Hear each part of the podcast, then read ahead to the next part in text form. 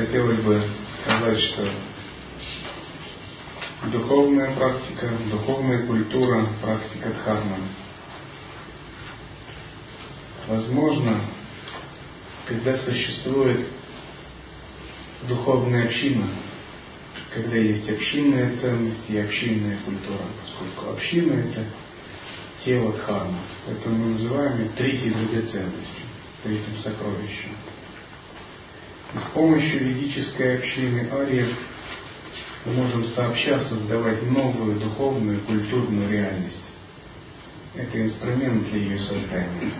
Ее невозможно создать в одиночку, создать двух, двум-трем людям. Это продукт коллективного сотворчества. И цель жизни в общине, цель существования общинной культуры – это воссоздание сакральной божественной реальности в окружающем мире и ее поддержание. Когда мы говорим о очищении ума, медитации, это атмасадхана. Когда мы говорим о кундалини йоге, чакрах, йоге резорного это деха садхана. Когда мы говорим о внешнем мире, называется лока садхана. Нам также есть куда расти во внешнем мире, поскольку нам нужно расширять свое сознание, выходить за пределы эго, за пределы личности, учиться устанавливать связь с надличностными мандалами, с коллективными разумами. И духовная ведическая община – это первый коллективный разум, который дает нам подобный опыт. Выход за пределы эго, Ведическая община является проявлением божественной реальности, мистическим телом Дхармы, божеством, коллективным разумом, видей. Сердце этого божества – это чистое недвойственное сознание, которое вы переживаете в своих глубинах сознания. Каждый его переживает как внутреннее это Просветленные члены этой общины, учителя, святые, наставники древа прибежища. Это атман и будхи этого коллективного разума. Ум божества – это священное писание, ясные, свободные умы всех членов санги. А его конечности – это руки и ноги этого божества. Его непросветленные члены – это его игровое эго, ахамкара – которая скоро обнаружит себя как чистую форму божественного, служащую всеобщему целому. Когда мы живем в общине, учимся жить в общине культуре, нам надо смотреть на общину глазами чистого видения. И с точки зрения чистого видения, сам ли это мистическое тело божества – у нас вот такое тело, но у божества тел может быть много. Целый народ может быть его телом, целая нация, раса людей. Его телом могут быть монастыри, храмы, общины, священные тексты, баджаны. Все это его большое тело. Потому что божество это символ такого метаразума, коллективного разума, многомерного. И вот с точки зрения такого видения, то мы все это как одно целое, единое тело этого божества, види. Мешающее нам карма – это украшение этого божества. Игровые клеши, которые питают его мудрость. А радость всех членов санги – это блаженство этого божества, его брахмананда, которое переживается им нераздельно с пустотностью преданность, чистое видение, любовь, возникающая в результате практики, почитания святых божественных сил. Это самоотдача этого божества своему источнику, Парабрахману. Дух Самаи, который царит в общине, это его внутренняя чистота. Могущая сила, величие этой преданности, его настрой, это его божественная гордость, Дивья Бхава храмы, священные места паломничества, места силы – это его чакры, энергетические центры. Звуки баджанов, песен дхармы, слова священных писаний, гуру, учителей, наставников, старших монахов – это его речь. История, мифология, легенды ведической общины – это его память. Будущее общины – это его сатсанкальпа, святое намерение. Планы, жизнь ведической общины, служение дхарме – это его игры. Коллективные практики, ритуалы, призывания – это его садхана. Ретриты, медитация – это его аскеза, тапасия. Просвещение человечества, поддержание гармонии, баланса сил, энергии во Вселенной – это его миссия. Воссоздавая изо дня в день сакральную реальность, мы как бы поддерживаем мистическое тело божества Санги.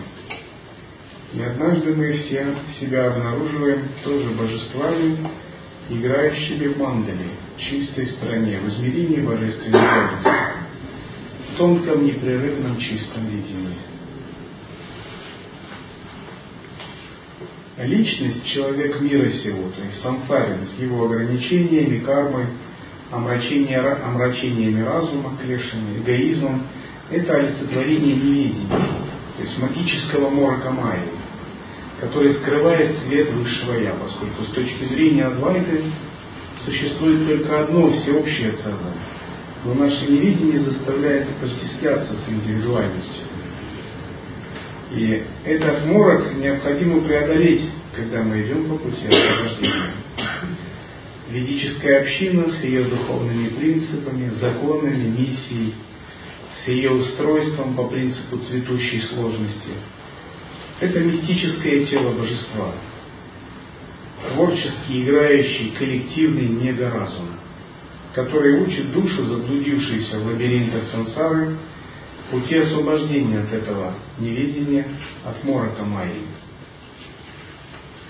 То есть община – это как священное тело. Абсолюта – это нисхождение на этот мир земной профан, профанной реальности благословения святых и веры. То есть это благословение Дарша и Шактипатха, передача силы. И от того, насколько наша община развивается как коллективный разум, эта передача силы может состояться в большой степени или в меньшей. Для молодой неопытной души, только выбирающей, выбирающей путь к мудрости, это так же важно, как и для зрелого садху, который посвящает всю свою жизнь медитации. И вот когда мы практикуем, очень важно не только замыкаться на себе, в своих личностных целях, научиться жить коллективными целями, через это избавляться от привязанности к эго. Есть индивидуальное эго, есть семейное эго, есть общинное эго, есть национальное эго, общечеловеческое расовое эго. И на различных уровнях эго является хорошим инструментом. Но одновременно эго также является тем, что может ограничивать нас. И когда на каждом уровне мы избавляемся от эго, учимся жить не для себя, а для других, учимся открываться коллективным разумом, мы эволюционируем, переходим на новый этап жизни. Сейчас наступает другая эпоха. Изменение мира, о котором так много говорят в последнее время, действительно наступает – уходит эпоха эгоистичных индивидуалистов, ассуричных игроков-одиночек, людей, разобщенных друг с другом, собой и миром. Эпоха одиноких волков, исповедующих соответствующую философию. То есть заканчивается целая эпоха мировоззрения, видения жизненной философии существ, имеющих сильные кармические тенденции из мира, называемого Патала Лока, то есть нижний мир Асур. И на смену философии индивидуализма, эгоцентризма приходит парадигма единства, сотрудничества, приоритета коллективного разума над индивидуальным эго. Мир становится единой космической общиной. Не сразу, но обязательно будет так, словно все человечество пробуждается и меняет, пересматривает свое мировоззрение. Очищается, чтобы освободить себя от своего эго и воссоединиться с мировым мегаразумом, парабрахманом. Человечество постепенно выходит из колыбели своего разума и осознает свое предназначение – служить всеобщему целому, универсуму, а не только заниматься удовлетворением своих прихотей. Это закономерный естественный этап жизни человечества. И он обусловлен течением хода времени. Мир становится единой глобальной сетью, единым разумным существом, единым организмом, единой субстанцией единым мегаразумом. И на духовном пути очень важно превосходить личностное и отрешаться от личностного с тем, чтобы воссоединяться со сверхличностным. Нет, не может быть никакого отдельного просветления для эго, для личности. Поскольку просветление – это всегда выход за пределы эго. Это воссоединение с надличностным. И основной закон мироздания, утверждаемый Адвайтой, Адвайта Ведантой, гласит, что все есть одно всеобщее целое. Все есть одно. Мы это не разные лица, лица индивидуальности личности. Мы есть один единый мегаразум. И часть всегда должна воссоединяться с целым, она должна служить целому. У клетки в пальце нет никакого своего особого пути к счастью. Потому что ее счастье в том, чтобы палец хорошо себя чувствовал. У пальца нет никакого своего особенного предназначения. Вне руки, вне тела. Его предназначение служить руке. У руки нет своего персонального индивидуального счастья для руки. Предназначение, суть руки служить телу. Если рука захочет, скажет, я отделяюсь от тела, я хочу своего индивидуального счастья, особенного. Мне все равно, что будет с телом. Ну, мы посмотрим. То есть всякое забвение принципа всеобщего единства и попытка получать какое-то индивидуальное счастье, это на самом деле форма неведения, которая не приводит к счастью, никогда не приведет. Это заблуждение, которое приводит к страданию. Потому что предназначение руки служит телу. Вот если клетка служит пальцу, палец служит руке, рука служит телу, то наступает гармония дхарма исполняется. Это мы называем лита, закон космической гармонии. Закон мироздания нарушается, если возникает эгоизм, замкнутость на себя на каком-то определенном уровне. Тогда возникает дисбаланс, страдание. Человек замкнут на себя, решает искать свое персональное счастье. Семья замыкается на себя, искать свое персональное маленькое счастье для двоих.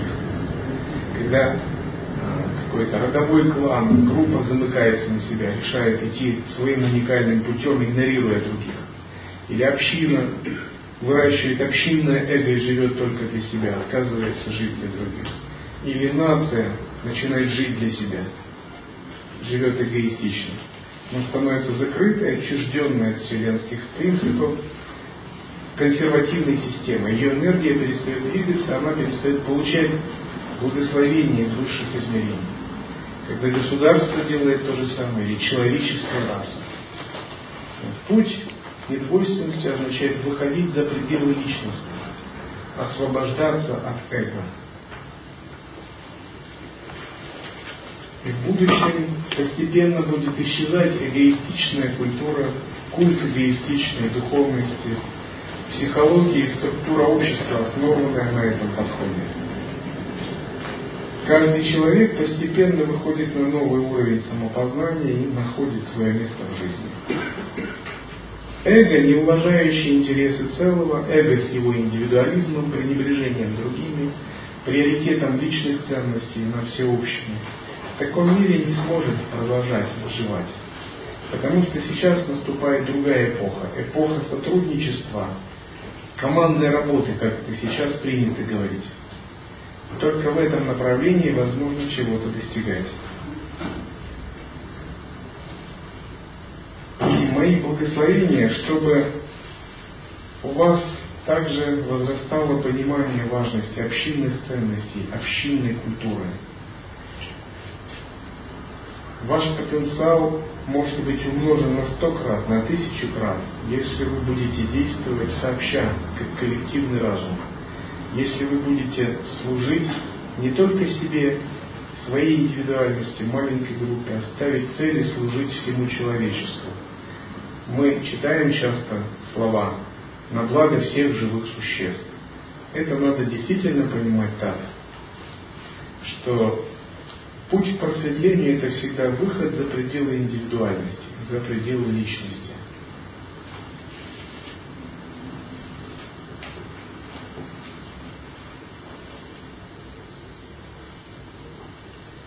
Эгоистичный человек, ищущий личного, персонального, отдельного счастья, не общего счастья, это человек, теряющий адекватную связь с бытием, Вселенной, Богом. Наша задача понять это и начать с пробуждения доверия. Доверие – это самая связь между учениками и членами одной общины. Я могу много говорить об общинных ценностях и общинной культуре. культуре. Но я рекомендую вам самим подумать над этим, поразмыслить над этим и стараться вырабатывать внутри своей группы такие ценности и такую культуру. Я хочу вам дать благословение, чтобы ваша группа, Хармацен, община, как небольшой коллективный разум развивалась, чтобы она росла и ставила цели, превосходящие ее саму. Это цели просвещения человечества, просветления человечества. Чтобы вы посмотрели на мир глазами не своего узкого «я», а посмотрели более широким видением. Что нужно человечеству? Что нужно нации, арийской ведической нашей нации? Что нужно не мне, а что нужно другим. Когда вы начнете задавать такие вопросы, вы увидите, как узко вы мыслили, как неважны ваши маленькие цели по сравнению с теми глобальными энергиями, силами, которые есть в мире и во Вселенной. И вам, может быть, даже стать боязно брать ответственность за это. Но придется. Куда деваться? Ведь духовный рост это всегда повышение новый, выход на новый уровень ответственности. Сначала вы отвечаете за себя? Одного человека, потом у вас хватает мудрости принять ответственность за двух, трех, за семью, потом вы можете принять ответственность за группу, а потом вы можете принять ответственность за нечто большее, за большую общину, а потом община и вы в этой общине можете принять ответственность за развитие нации, потом нация может принять ответственность за развитие страны, а потом внутри страны вы можете принять ответственность за эволюцию всего человечества. А затем вы можете подумать, что все живые существа являются объектами вашего служения и вашей заботы. Вот так растет душа на пути превосхождения личного эго – от своего индивидуального разума к коллективному разуму, от одного коллективного разума к более широкому коллективному разуму. Это и есть путь познать, что ты един со всеобщим целым, с парабрахманом. Невозможно говорить «я брахман», сам, самому будучи маленьким вот таким человеком, эго. Потому что брахман – это всеобщий коллективный мега-разум.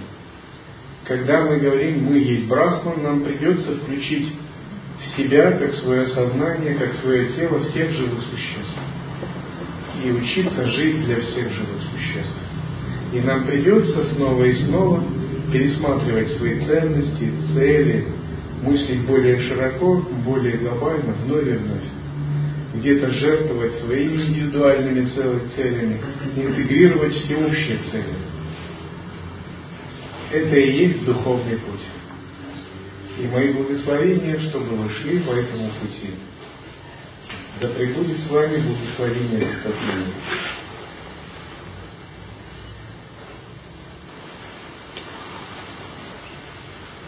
А вопрос можно задать? Да. А вот э, наша русская традиция, славяно-арийская, ДТР, ну, есть божество, которое символизирует ДТР? Три глаза. Три глаза. Крила. Ну тут вопрос, какая наша, какая не наша. Я считаю, вот наша традиция это ДТД традиция. Это наша традиция. На самом деле, Не слишком привязывайтесь к нации, к национальности. Гуру скажет стать японцем, станешь японцем. Такая традиция. Знаете, когда гуру учит. Надо, возьмешь, станешь китайцем. Это не важно. Мы используем национальную традицию для того, чтобы возвышаться над ней. Но не надо привязываться. Йогин это гражданин всей Вселенной, всего человечества. Он должен быть готов интегрировать любую традицию. Он использует энергию традиции как шахте, чтобы превосходить ее, идти дальше. Американские индейцы, негры, суахили, африканцы, славянарии, индусы, тибетцы, китайцы, все это, все это единая нация, все человечество есть единая нация. Когда вы будете мыслить шире, вам легко будет совмещать разные, разные божества. Все человечество это одна большая традиция, мы ее называем саната. То есть, идя в традиции, мы не должны замыкаться понятно? Мы должны, наоборот, выходить за ее рамки. Йогин – это гражданин всей галактики. Его нация – это вся Вселенная.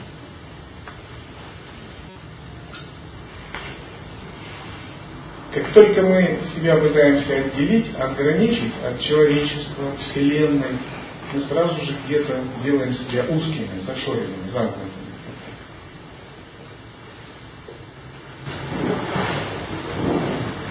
Еще?